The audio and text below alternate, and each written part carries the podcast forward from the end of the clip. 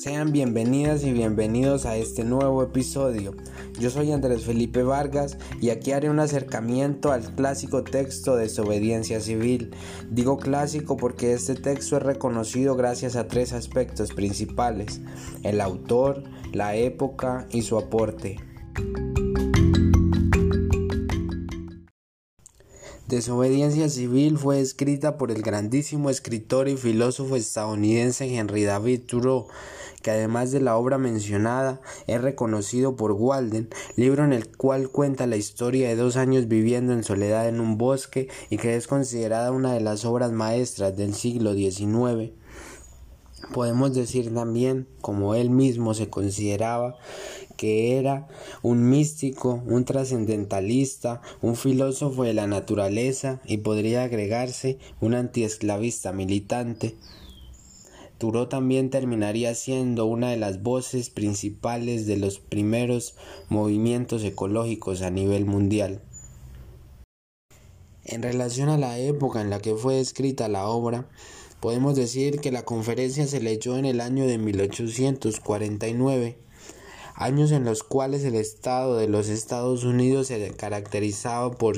su autoritarismo y sobre todo por sus pretensiones expansionistas sobre los territorios mexicanos que justificaba incluso hasta los hechos esclavizantes, hechos que toma Turó para defender su tesis y que trataremos más adelante. Por tal, podemos decir que Thoreau escribió el texto dirigido a sus conciudadanos, a sus vecinos, a sus amigos, a las personas estadounidenses que se estaban dando cuenta de estos hechos y sin embargo no tomaban partida ni realizaban ningún acto que pudiera poner sobre la mesa lo verdaderamente justo.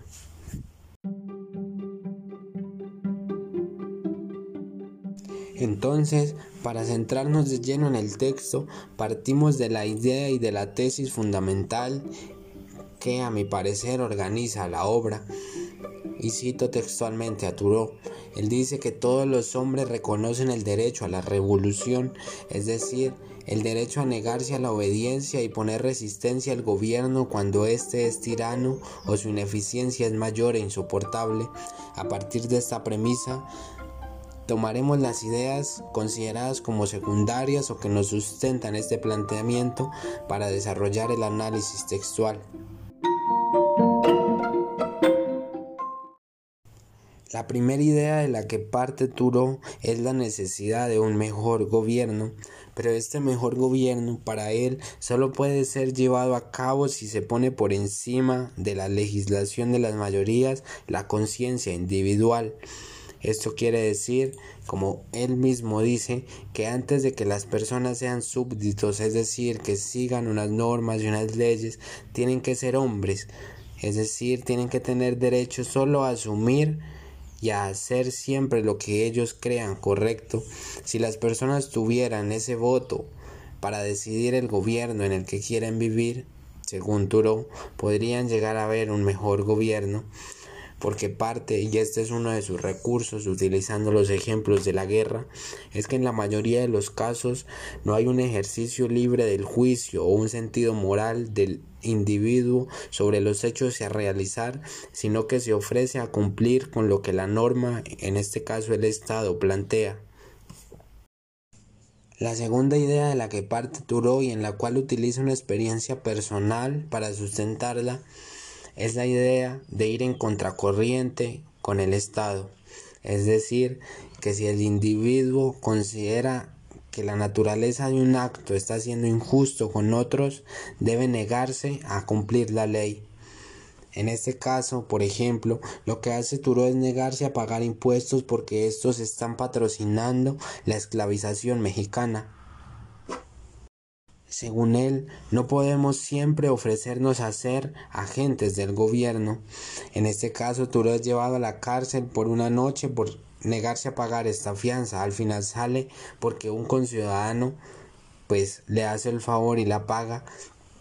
Pero el mensaje en en lo profundo es que cada ciudadano debe reflexionar sobre los actos y en, tal caso, si lo cree necesario, debe rechazarlo y negarse a cumplirlo aunque las consecuencias sean demasiado grandes, pues no importa si es tan solo un acto. Según él, lo que se hace una vez se hace para siempre.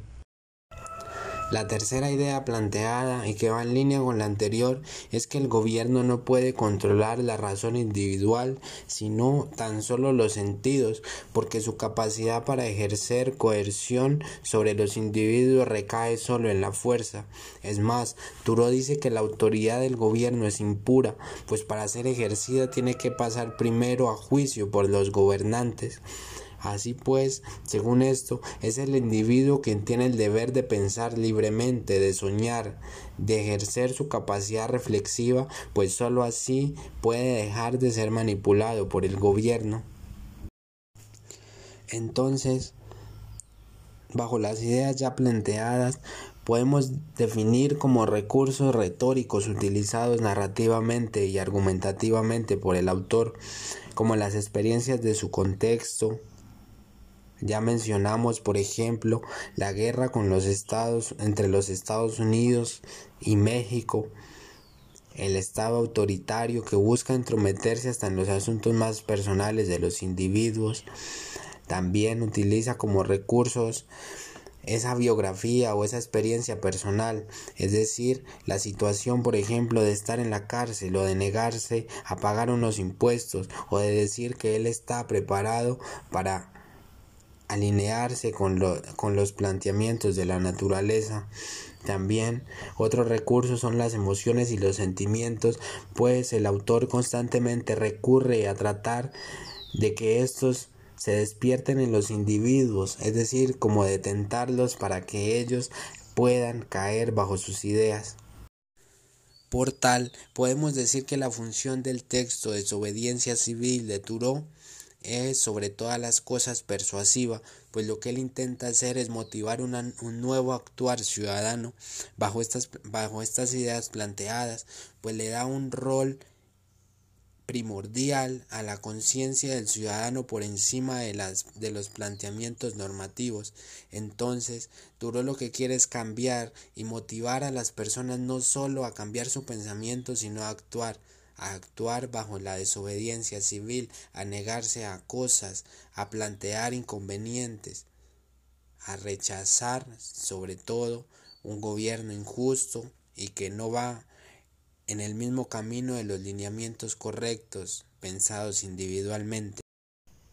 Finalmente, como reflexión personal, si bien concuerdo con la idea planteada por Turo de que la conciencia individual debe primar sobre las decisiones normativas estatales y de que es necesario un cambio de rol y una nueva manera de, de desempeñarse como ciudadano,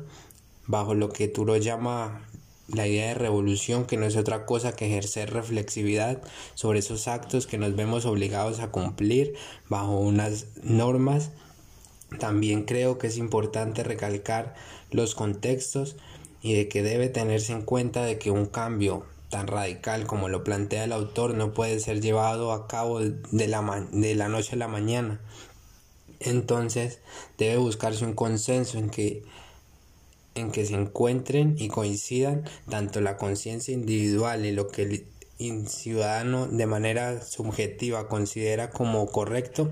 y las normas llevadas a cabo y planteadas por un Estado.